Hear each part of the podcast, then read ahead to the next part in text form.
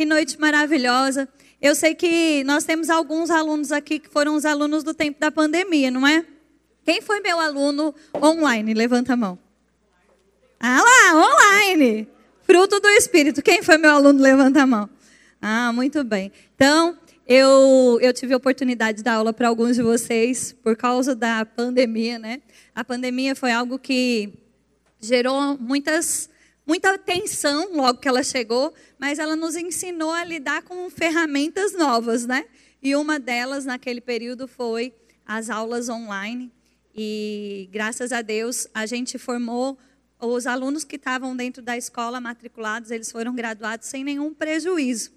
Hoje, você que está no Rema, se você está no Rema hoje, aluno do Rema, quem é? Levanta a mão. Você está cursando o Rema hoje, você faz parte de 11 mil alunos no Brasil.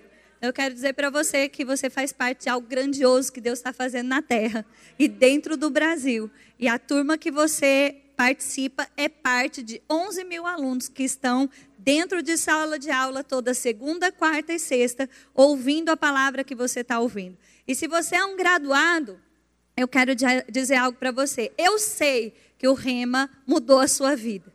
E quando a gente fala assim, às vezes as pessoas falam: ah, o rema muda a vida das pessoas. É a palavra que muda a vida das pessoas. É exatamente isso que a gente está dizendo.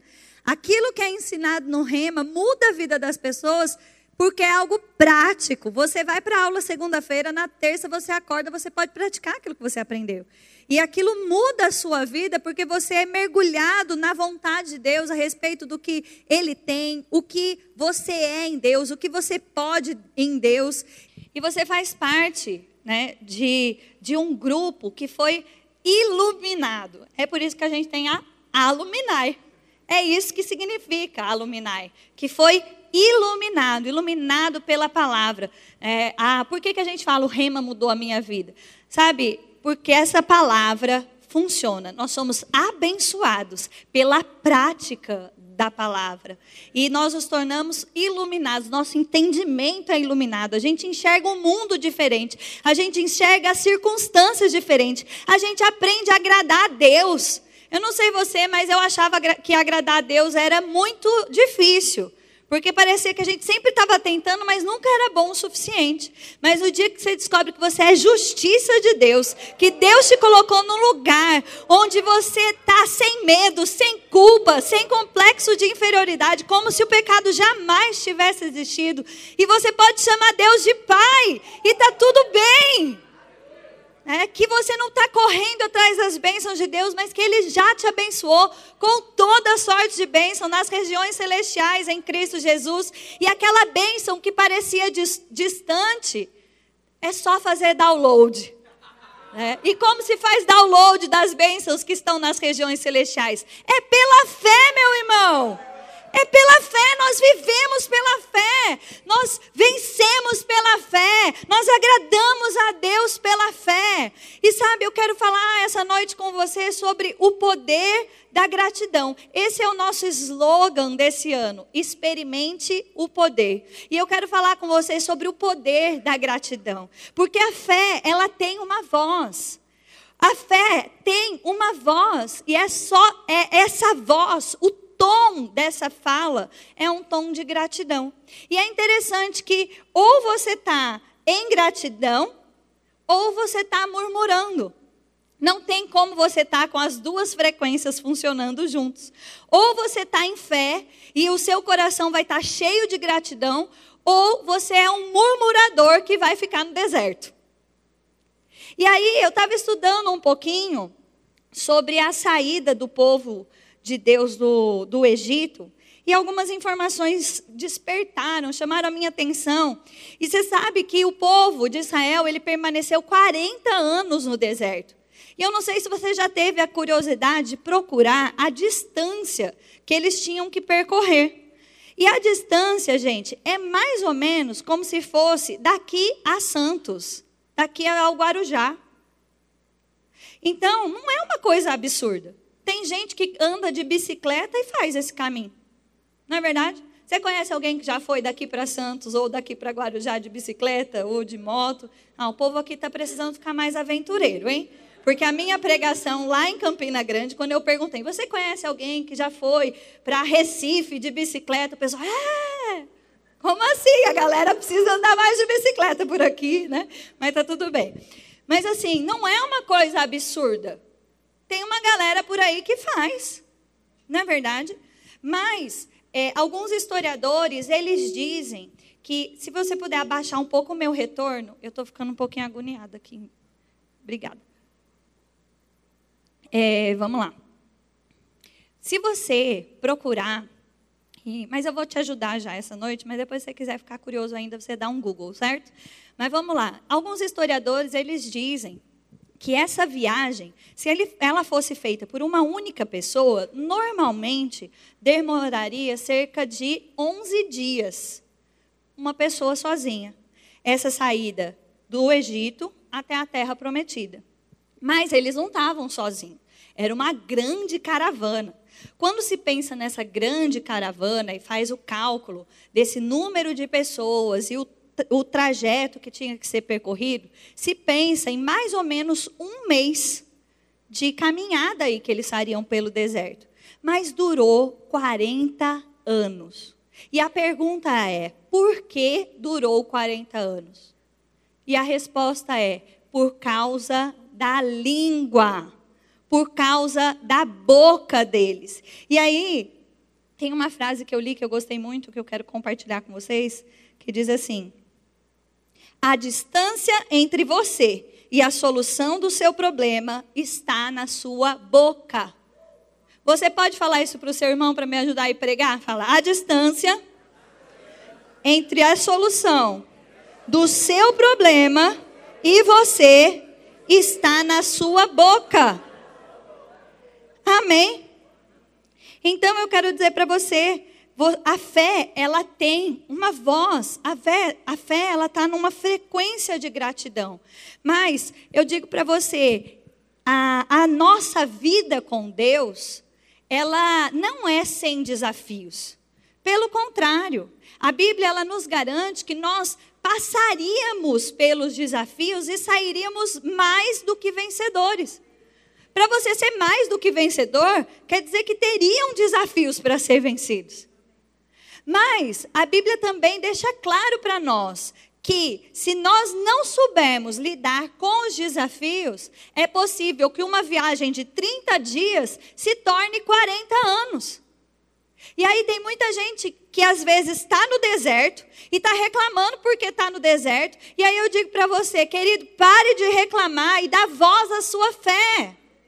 Coloque o tom certo no seu coração e você vai ver que o deserto passa, a lágrima acaba, a tristeza vai embora, a pandemia acaba. Coisas que você viveu circunstâncias que vêm sobre nós, que muitas vezes fazem a gente pensar, nossa, nunca mais. Você já pensou sobre isso? De você estar tá no meio de um problema, você fala, meu Deus, nunca mais parece que as coisas vão voltar ao normal. Mas eu te digo uma coisa: se você não se tornar um murmurador e você der voz à sua fé, querido, passa. E passa mais rápido. Amém. E eu quero dizer para você que eu amo esse texto. Né? Eu vou ler ele com você. Abre lá em Salmos 103, por favor. Salmos 103. 5. Eu vou ler de 1 a 5. Salmos 103. Eu amo esse texto mesmo. Salmos 103, de 1 a 5. Diz assim: Bendize, ó minha alma, ao Senhor, e tudo que há em mim, bendiga o seu santo nome.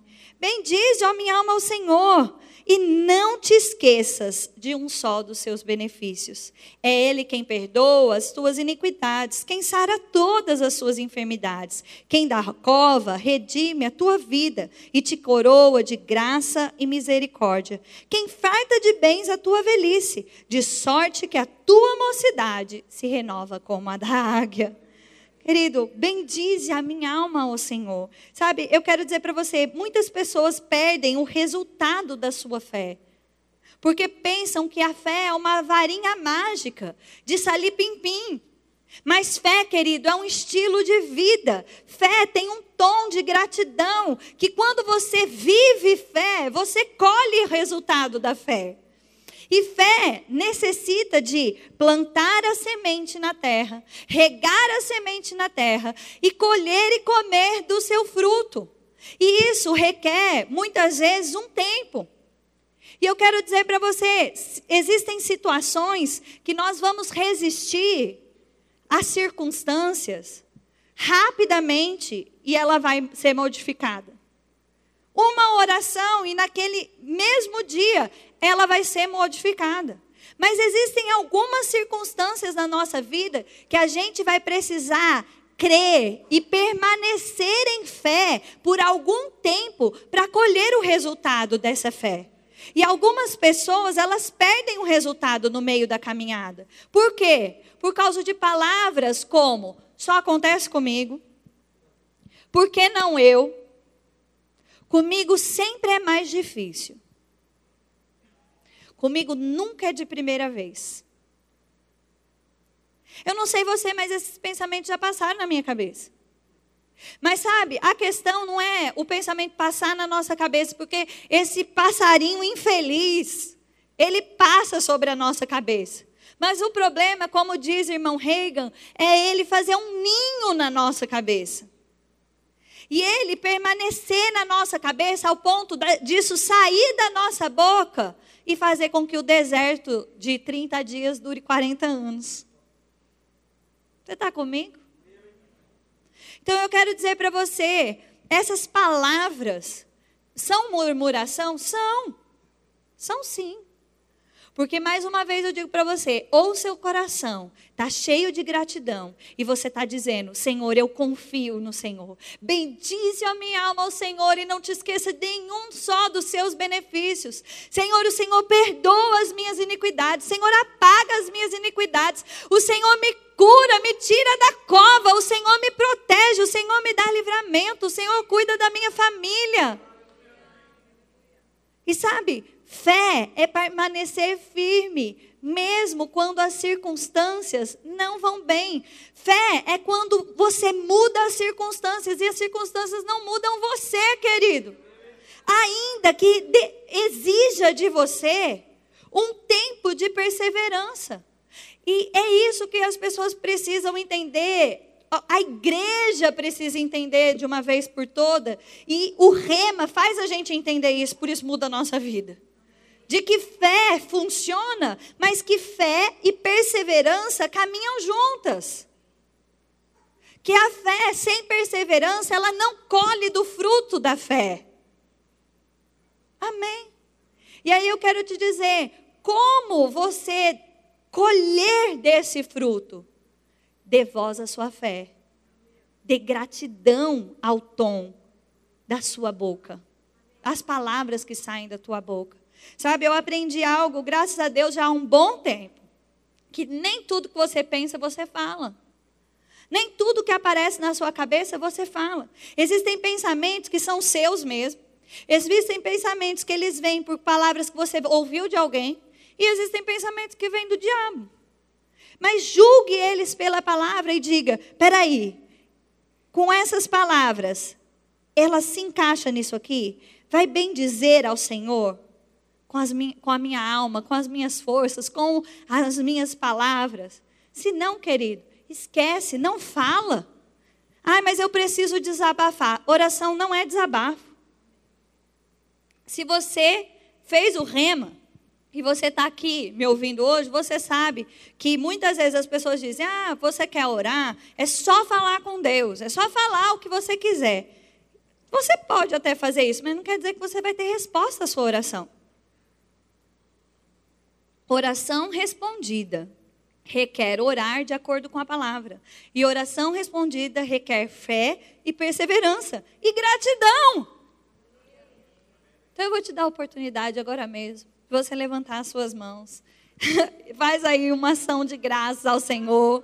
Fala, oh Senhor, a minha alma te bendiz. Obrigada, Senhor, porque o Senhor é aquele que me curou. Obrigada por tão grande salvação. Obrigada por livramento. Obrigada pelo seu cuidado comigo. Obrigada pelo seu cuidado com a minha família. Obrigada, Senhor. Eu te reconheço em todos os meus caminhos, Senhor. É a tua mão que me trouxe até aqui. É a tua mão que vai me levar além. Oh Senhor, eu te agradeço, eu te agradeço, Senhor, pela sua bondade me guardando, a tua misericórdia todos os dias, no meu deitar, no meu levantar, Senhor. Eu te agradeço, eu te agradeço, Senhor, porque o Senhor sempre está me conduzindo em triunfo. Obrigada, Senhor, porque a cada desafio existe uma vitória, e eu vou perseverar, Senhor, crendo no Senhor, crendo na Sua bondade, crendo no Seu poder. Oh, aleluia! Você percebe que basta nós levantarmos as nossas mãos e a gente pode perceber o poder de Deus disponível, a unção de Deus vindo sobre nós, a graça de Deus recaindo sobre nós. Porque a gratidão ativa o poder da fé, querido. Amém. E eu quero dizer para você essa noite que a cada estação, querido, sempre vai funcionar. Sempre vai funcionar. Eu tinha pensado em falar nessa noite um pouquinho do que eu vivi, e até eu acho que eu ainda vou mencionar, mas quando o Cidinha me, fal, me apresentou falando um pouquinho de como eu e o Tiago fundou o Rema, me saltou no coração contar essa história para vocês. Vocês conhecem essa história? Não, eu vou contar essa história para vocês, tá bom?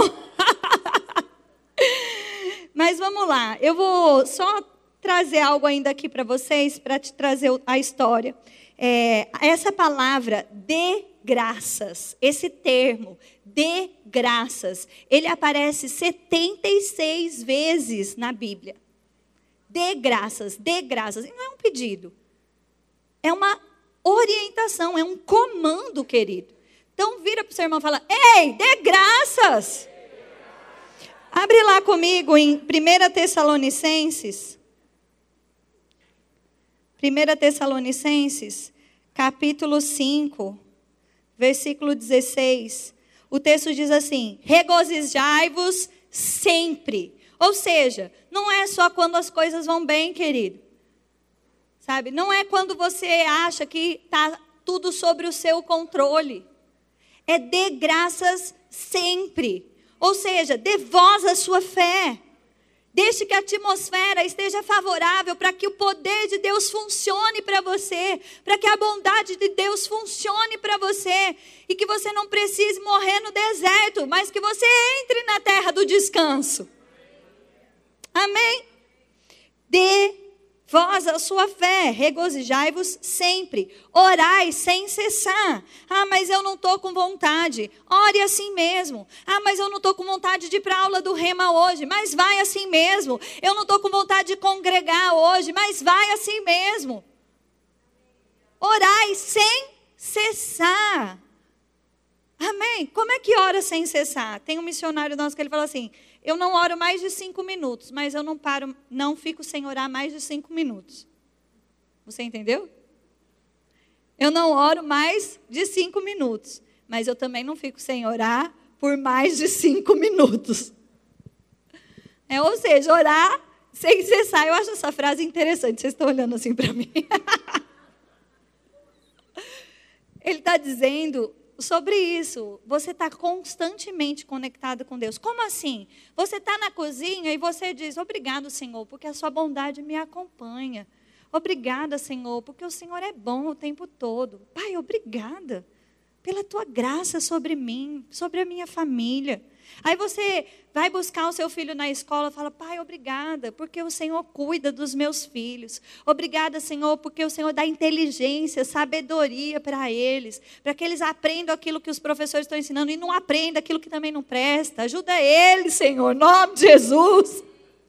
É, você ora, ora pelo seu marido, olha pelos seus pais. Como? Não são orações. É lógico que você precisa de um tempo de comunhão com Deus em oração. Mas orar sem cessar é se lembrar que você está conectado com Deus o tempo todo. É você dizer para você mesmo: Obrigada, Senhor, pela tua graça sobre mim. Obrigada, porque o Senhor é meu Pai. E eu quero te desafiar: se você não tem esse hábito, eu vou te ensinar como eu construí ele na minha vida. Eu botei no celular. De 20 em 20 minutos, despertava. Tem gente que faz isso para beber água, não é? Pronto. Só era um. Eu desligava e falava: Obrigada, Senhor, pela sua bondade. Passava um tempo, despertava de novo, Pai, obrigada, porque o Senhor cuida de mim. Passava mais um tempo, Pai, obrigada pela tua graça, por tão grande salvação. E aí, depois de um tempo, você não precisa mais de algo te lembrando. Aquilo se, se torna simplesmente parte da sua rotina, da sua vida, da sua. Está comigo? Isso eu aprendi com 18 anos, eu estou com 36, está funcionando. Né? Então eu digo para você: se precisar, se ajude a se lembrar. Mas orai sem cessar. Também não é um pedido, querido, é um comando.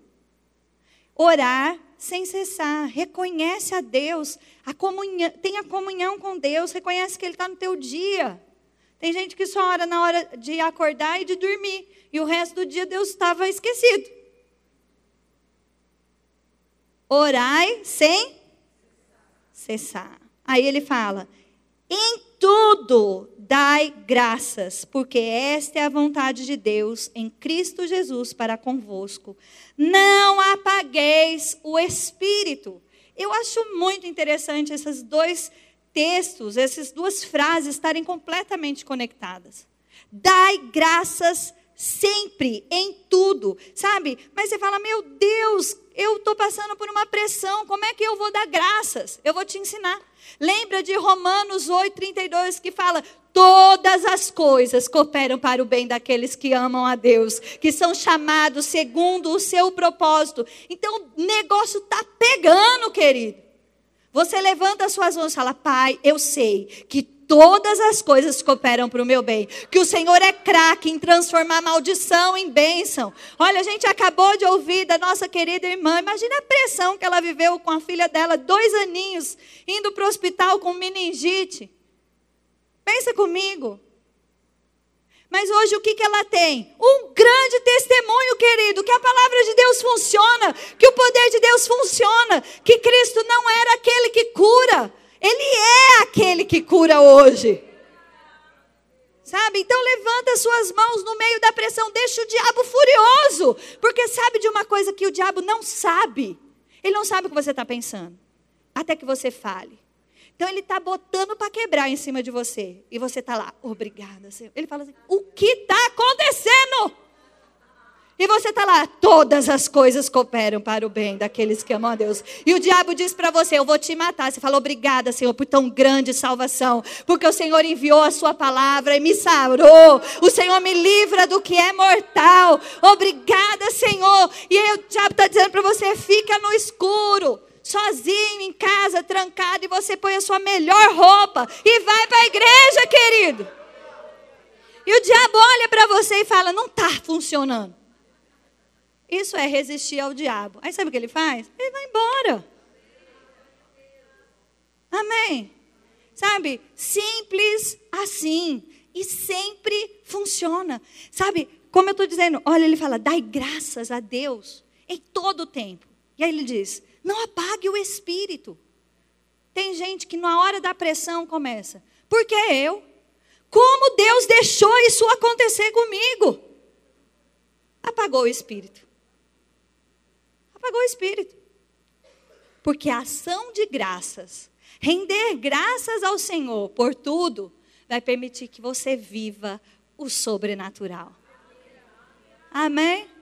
E aí eu vou contar para você como é que o rema chegou aqui.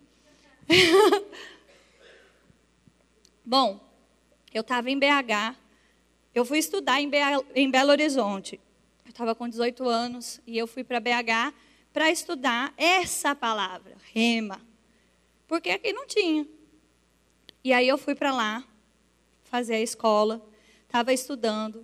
E no meu último ano, houve uma oportunidade de eu fazer uma viagem para a Inglaterra, para Londres, e era uma viagem que ia durar 10 dias.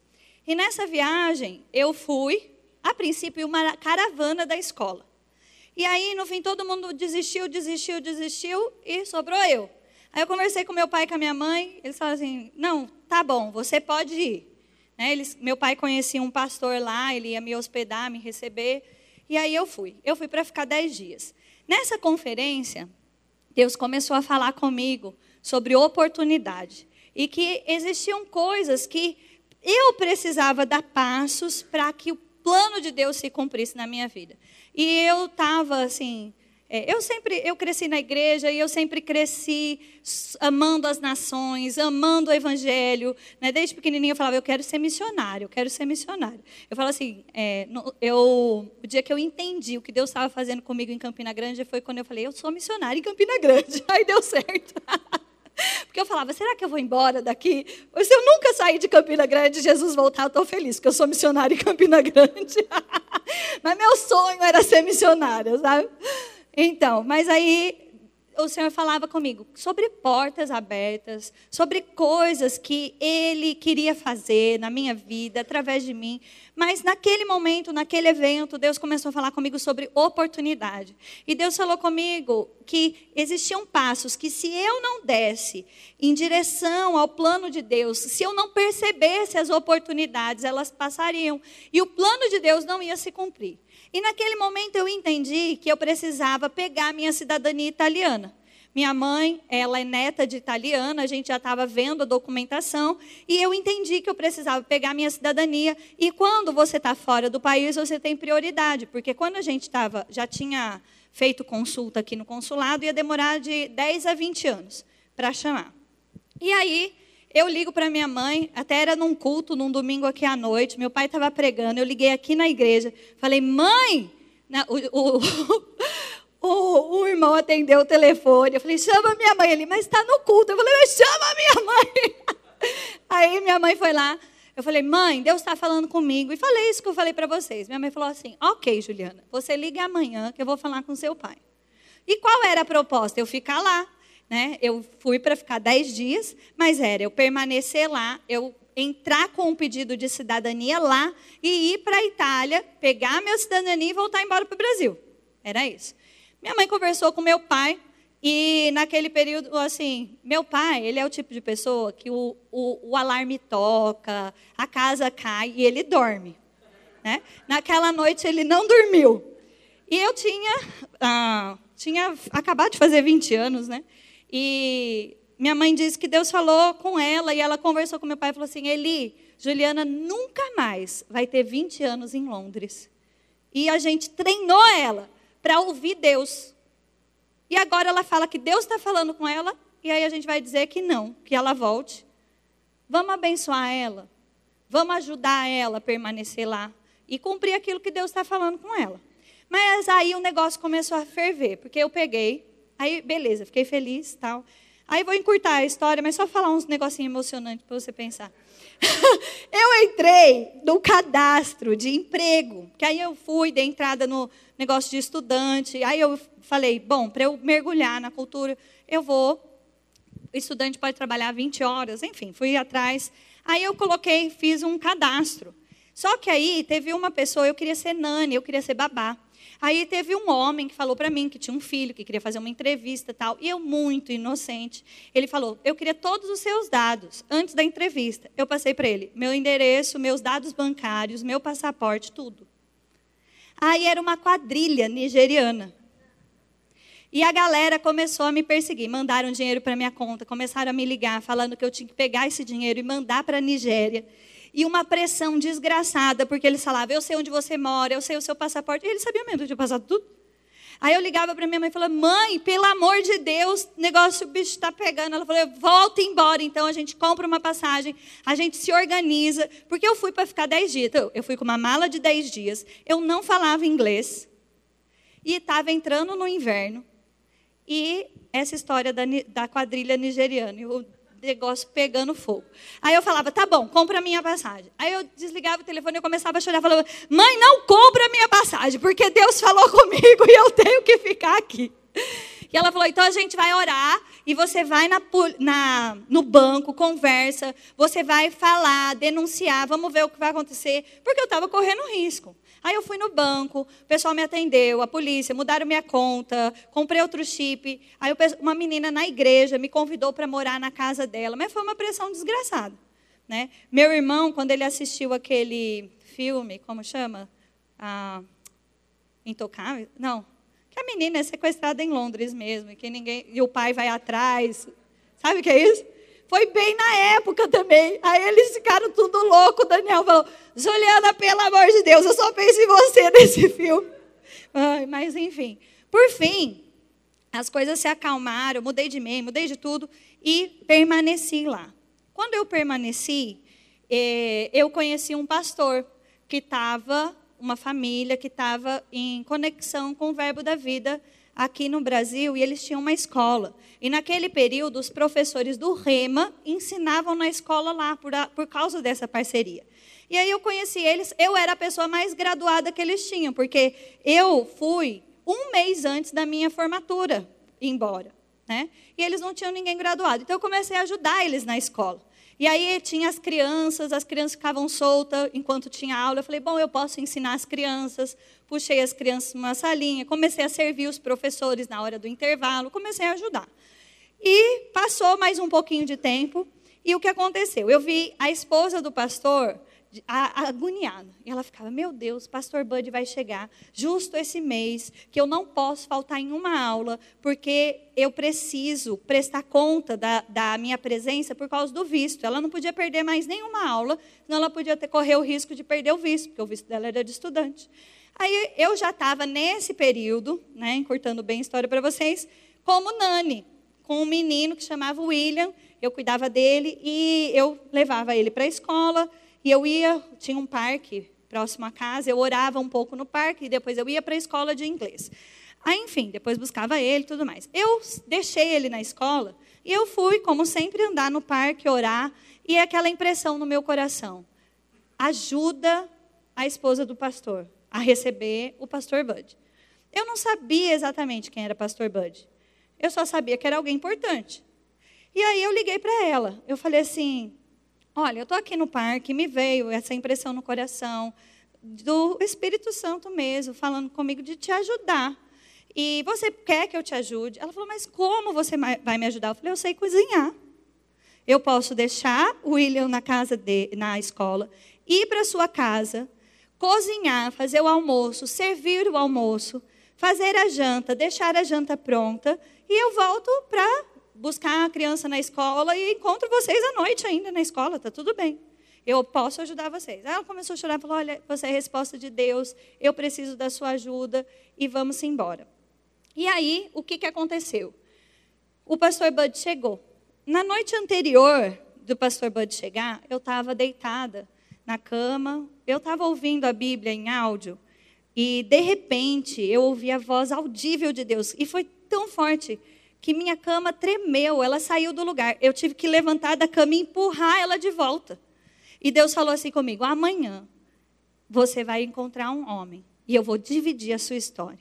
Eu acordei assustada, eu achei que todo mundo na casa tinha ouvido, e eu saí pela casa e estava todo mundo dormindo. Aí eu acordei meu pai e minha mãe, né?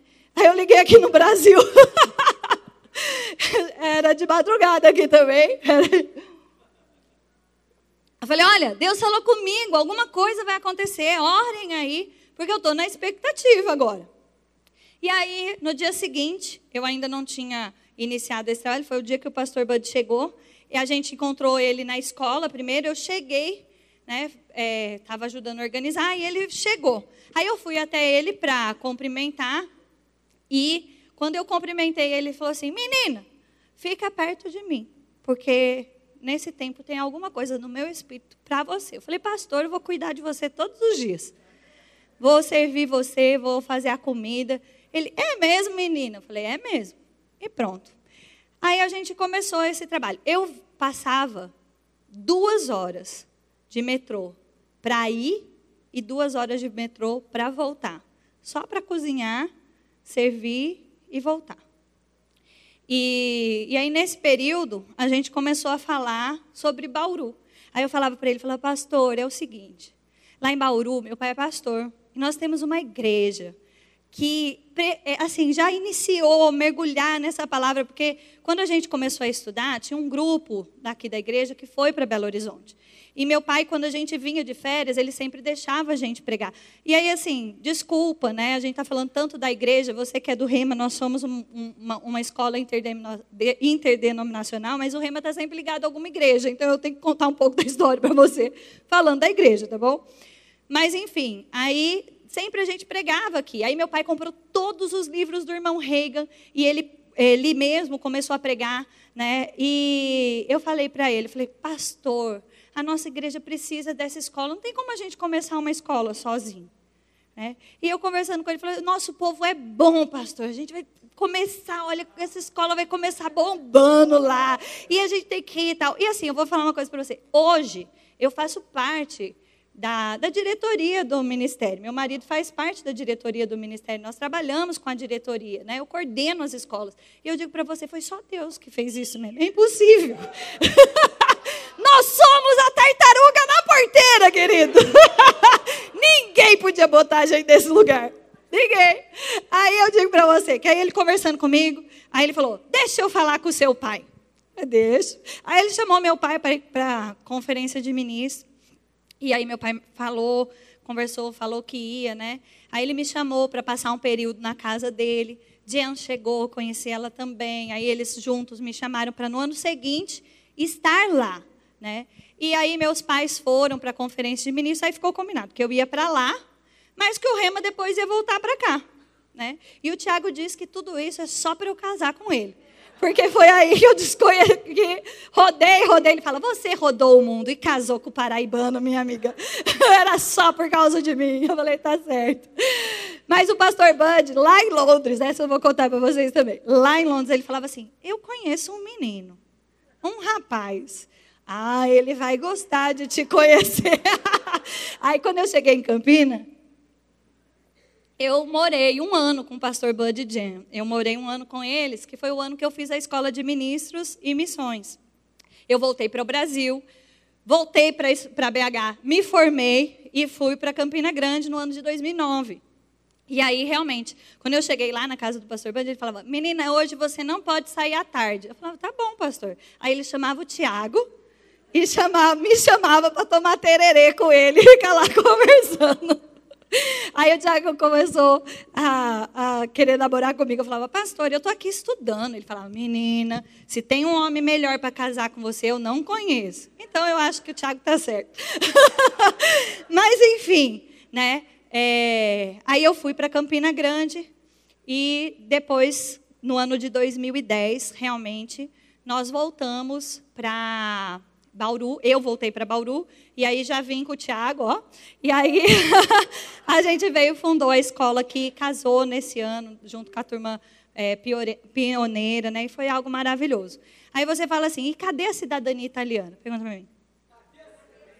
Calma, deu tudo certo. Eu fui para a Itália, né? Saiu toda a minha documentação, eu fui para a Itália. Eu morei oito meses em Londres e quase três meses na Itália. Quando saiu tudo, eu fui para a Itália para fazer a residência e, e sozinha, é, sozinha. Aí eu cheguei numa casa, que era uma casa de uma senhora, e ela auxiliava brasileiros para pegar a cidadania. E quando eu cheguei lá, eu dei entrada na minha é, documentação e aí tinha que esperar o fiscal, que chama Vitili, passar para conferir que você realmente estava fazendo residência lá para então sua cidadania ser liberada ali pela Itália. Aí quando eu chego lá, passa uma semana e esse homem sai de férias. E tinha uma galera lá que estava esperando ó, há muito tempo. E eu falava assim: eu preciso sair daqui antes do casamento do Daniel. Porque eu queria vir para o casamento do Daniel com a Miriam. E aí, quando eu cheguei e vivi tudo isso, aí essa senhora, ela falou assim, ela sentou comigo e falou assim, menina, Vá embora, porque ele saiu de férias, você quer ir para o casamento do seu irmão, vá embora e volte depois. Eu falei, fé não tem plano B. Aí eles começaram, a casa toda, tinha algumas pessoas que falavam, tu sei mata, tu sei mata, você é doida, você é doida. Eu falei assim, gente, segura aí, eu vou viajar por uma semana, eu vou em Roma, eu vou em Veneza, eu vou passear uma semana, e esse homem vai voltar de férias junto comigo. Aí eles falavam, não. Aí a, a, essa senhora, ela estava ela, ela com muita pena de mim. Ela falava assim, olha, você vai ficar muito frustrada. É melhor você se organizar Aí eu falei assim: olha, fica tranquila, fica tranquila. Eu saio daqui com a minha documentação na mão. Falou, Deus falou comigo. Eu saio daqui com a minha documentação. Pois eu cheguei, um dia depois, o homem liga para ela, fala: Dona Miriam, ela chamava Miriam. Eu decidi voltar antes. Chama a menina. Querido, ações de graças ativam o poder de Deus eu dizia: O que, que você dizia, Juliana? Simples assim, uma pressão desgraçada em cima de mim, querido. E eu dizia: Todas as coisas cooperam para o meu bem. Deus está cooperando para o meu bem. Eu vou viajar, vou conhecer a Itália, em alguns lugares, eu vou voltar e eu vou sair com a minha documentação na mão todas as coisas estão cooperando. E a galera botando para quebrar em cima de mim, falando que nunca tinha visto isso, que tinha gente já três, quatro meses, que quando fala que vai sair, vai sair mesmo. E quando ele me chamou, a casa juntou e falou: fala para nós, o que você fez? Eu falei: pronto. Foi aí que eu vi a casa onde eu estava, todo mundo se converteu que estava na casa. E aí eu tenho um amigo, né, que era crente, mas não entendia assim a confissão, a palavra da fé. E hoje ele faz parte da liderança do Verbo da Vida, é, do Verbo da Europa, né? Ele faz parte do Rema Connect. Então, assim, é um fruto maravilhoso aí. E eu digo para você, eles se juntaram e falaram: "O que você fez?" Eu falei assim: "Fé funciona." Fé e confissão. Ele falou, então ajuda a gente. Pois eu fiz um monte de papel, saí colando nas paredes, no quarto do povo, na geladeira, onde tinha. Eu falava assim: olha, você não fale do seu desânimo, da pressão que você está vivendo. Essa documentação vai começar a pipocar, pois todo mundo saiu. Eu digo para você: fé funciona, querido. E fé não tem plano B. Agora, eu também digo para você: fé é fé. Você sabe quando você está crendo e você sabe quando você não está crendo. E fé é como lançar uma semente na terra. Muitas vezes você vai iniciar esse processo e a tua cabeça vai estar tá dizendo: não vai funcionar, não vai dar certo. E você permanece confessando a palavra. Mas daqui a pouco você está convencido, querido, porque pode cair canivete. Você sabe porque sabe, porque sabe que aquilo vai acontecer. Não importa a notícia que vai chegar, não importa o que vão te dizer, não importa o que aconteceu, o que vai acontecer. Você sabe, querido, que vai se cumprir. E eu estou falando isso porque às vezes quando a gente está pregando sobre fé, é como ir para a academia. Você vê alguém lá levantando 30 quilos, mas você acabou de chegar na academia, comece com 2, 3 quilos. Mas os dois, três quilos vão te fortalecer. E você vai para os 5 quilos, você vai para 10 quilos, você vai para. E você chega nos 20 quilos.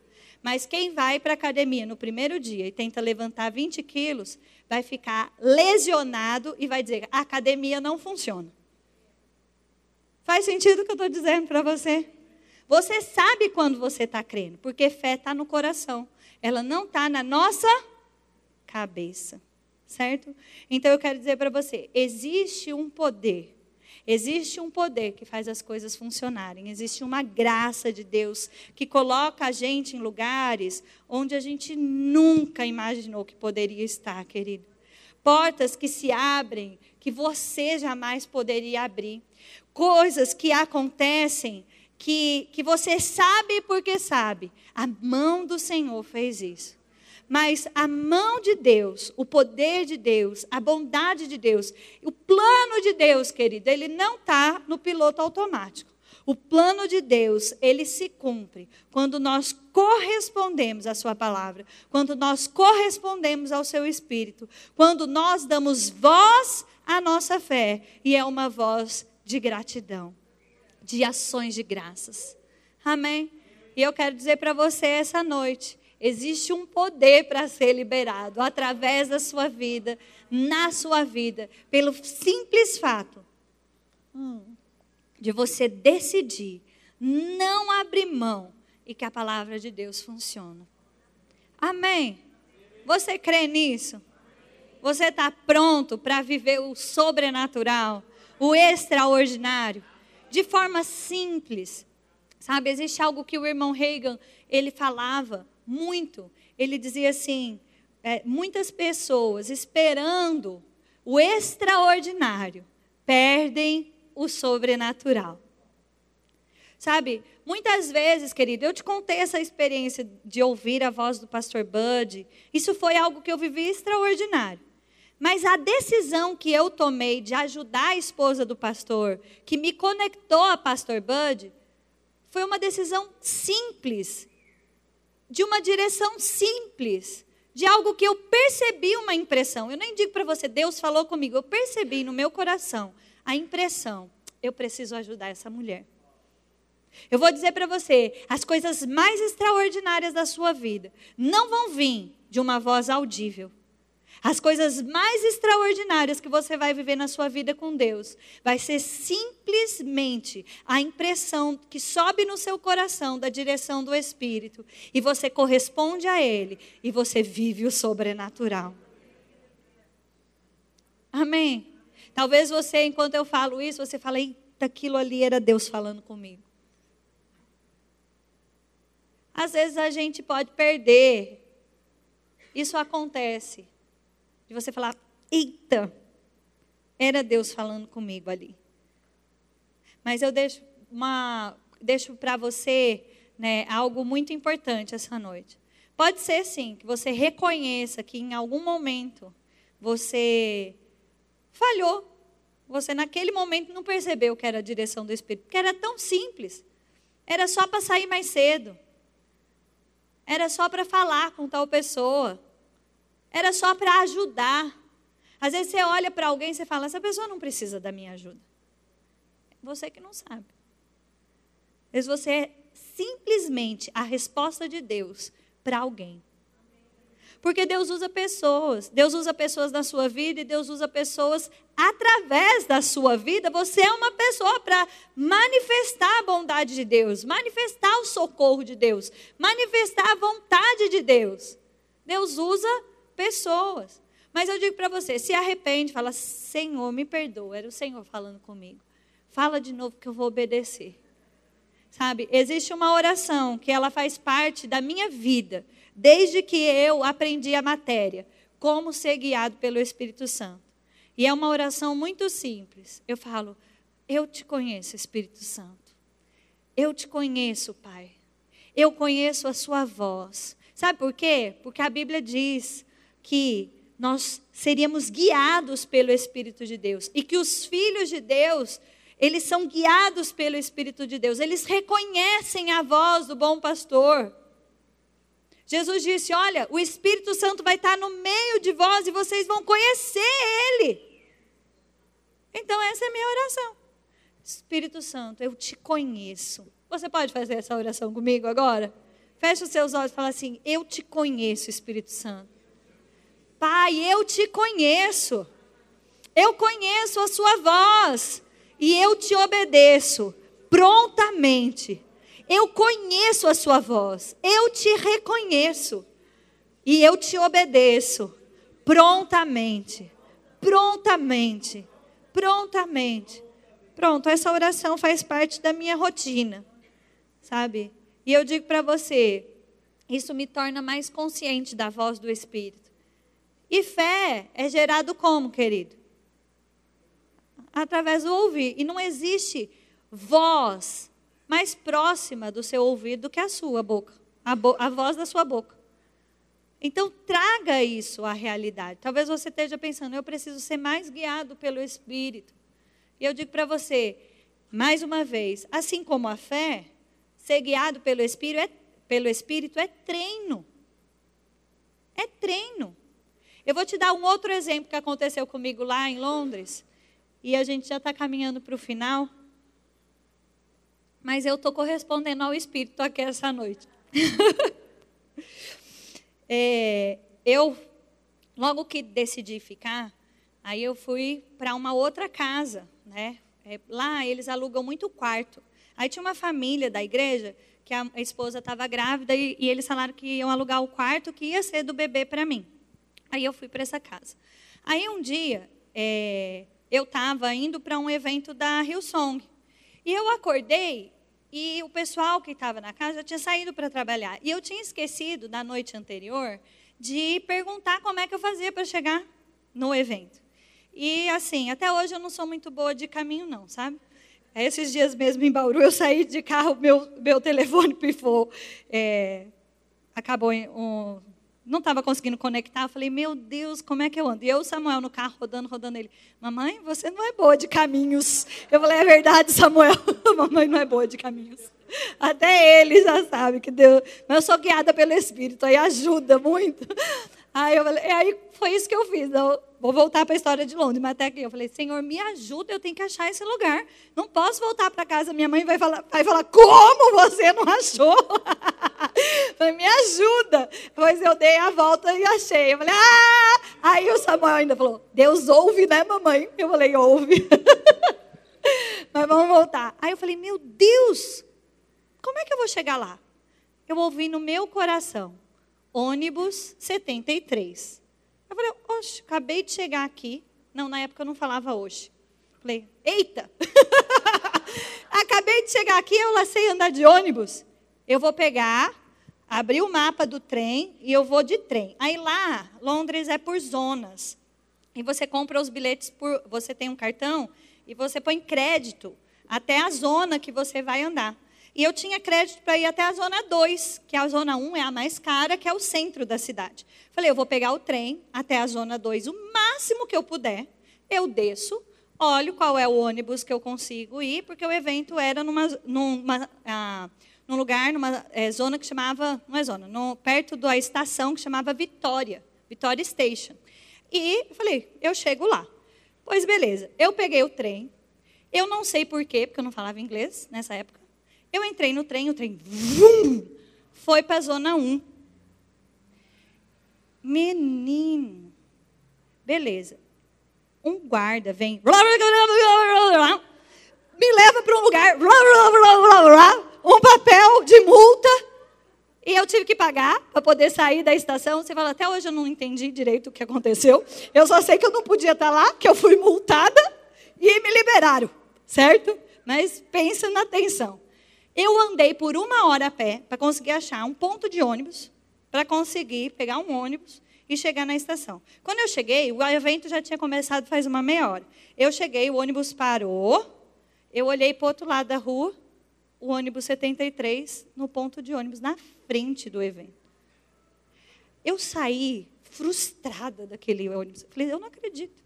Aí eu ouvi o Espírito Santo no meu coração, assim, quando você obedece, você é bem-sucedida, mas quando você me desobedece, você tem prejuízo. E aquilo passou. Passou um tempo, uns dois meses, eu já estava lá. Eu tinha que ir para um outro lugar.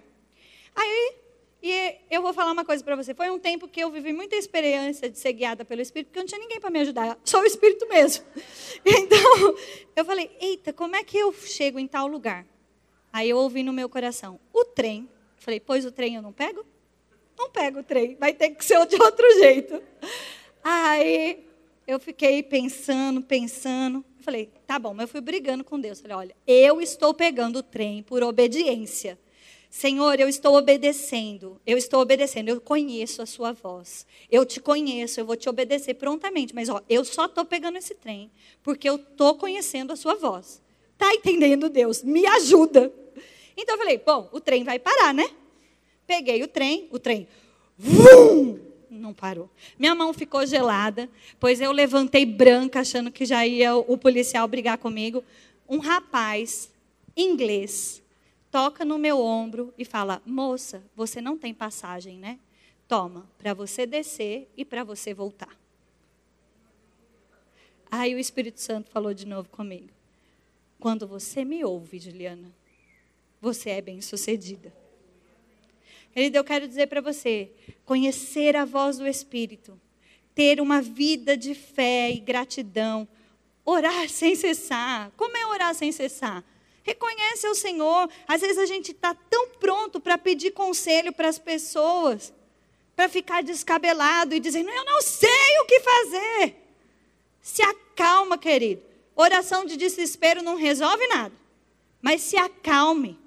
Reconhece o Senhor. Só o fato de você levantar as suas mãos e dizer: Pai, a tua palavra sempre funciona e ela não vai falhar agora. Vai ser o suficiente, querido, para você viver o extraordinário. E quando eu falo o Senhor falou comigo, eu quero que você entenda que é algo tão simples. Parece como a voz da sua consciência, que geralmente parece a voz da sua mãe, não é? Não é verdade, gente? É. É verdade. Por exemplo, às vezes eu ouço a voz do Espírito como um conselho que vem, vem para mim como a voz do meu pai. Algo que, um versículo, uma palavra que ele sempre fala. Aí não. Calma. Está comigo? Minha mãe sempre falou comigo, quando, desde criança, assim, na dúvida não faz nada. Às vezes o Espírito Santo me lembra isso. Ela fala para você também, né, Cidinha? Ó, funciona, viu? Obedeça. Falo, mãe, eu não sei o que fazer. Pois não faça nada. Mas funciona. Mas eu digo para você, por que, que eu estou te dizendo isso? Simplifica, querido. Porque viver o sobrenatural é algo tão simples. Viver o resultado da fé é algo tão simples. A voz de Deus, ela vem para você, às vezes, de forma extraordinária. Mas isso talvez nunca aconteça também na sua vida. Talvez você nunca tenha um motivo de ouvir a voz audível de Deus. Isso não te torna menos filho, menos crente, menos nada. O Tiago diz que ele nunca ouviu assim a voz audível de Deus para algo. Mas ele tem vivido coisas sobrenaturais. Ele é um homem guiado pelo Espírito. E eu, graças a Deus, tenho prosperado porque ele é um homem de Deus. Amém? Mas essa percepção, essa. Você está entendendo o que eu estou te dizendo? sabe? Eu estou falando, parece engraçado, mas é para simplificar para você. Vem como uma impressão, vem como aquele conselho. É, a, é, é, aquele sinal verde, ou aquele sinal vermelho, que parece que está tudo certo, mas parece ter um gato arranhando dentro de você. Você fala, você sabe, porque sabe que se você der esse passo, que parece que vai ser a galinha de ouro, pois você vai se afundar. Amém? Então, um resumo da noite. Vamos resumir a noite? Vamos resumir a noite? A gratidão é a voz da fé. E quando você vive pela fé, querido, você precisa viver na frequência da gratidão. E eu digo para você: ou você está sendo grato, ou você está murmurando. E todo mundo, querido, vai ter momentos que vai passar pelo deserto. O salmista diz: Ainda que eu passe pelo vale da sombra da morte, eu não temerei mais algum, mal algum, porque o Senhor está comigo. O seu cajado e a sua vara me consolam. Está comigo? Muitas vezes vir pressão, pressões sobre nós. Mas se nós soubermos, querido, se conectar com a palavra, ter a boca cheia de gratidão, o deserto passa. E passa rápido. E eu digo para você: permaneça firme, porque fé e perseverança caminham juntos. E quanto você caminha com o Senhor, você precisa estar pronto para ouvir a sua voz, reconhecê-lo e obedecê-lo prontamente, porque ele vai fazer você prosperar nos seus caminhos. Sabe, todos nós temos um destino em Deus. Todos nós temos algo em Deus para ser feito através de nós, para viver o sobrenatural de Deus, para ser resposta de Deus. Todos nós temos isso. E a gente só pode viver isso conectado com a palavra e com o Espírito. Amém, querido? Faz sentido para você?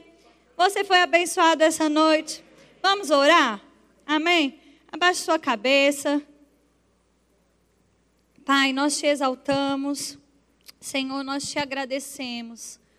nós te agradecemos pela oportunidade de sermos aconselhados pelo Senhor. Porque o Senhor é, aconselha o nosso coração. Pai, obrigada, Senhor, por direções essa noite.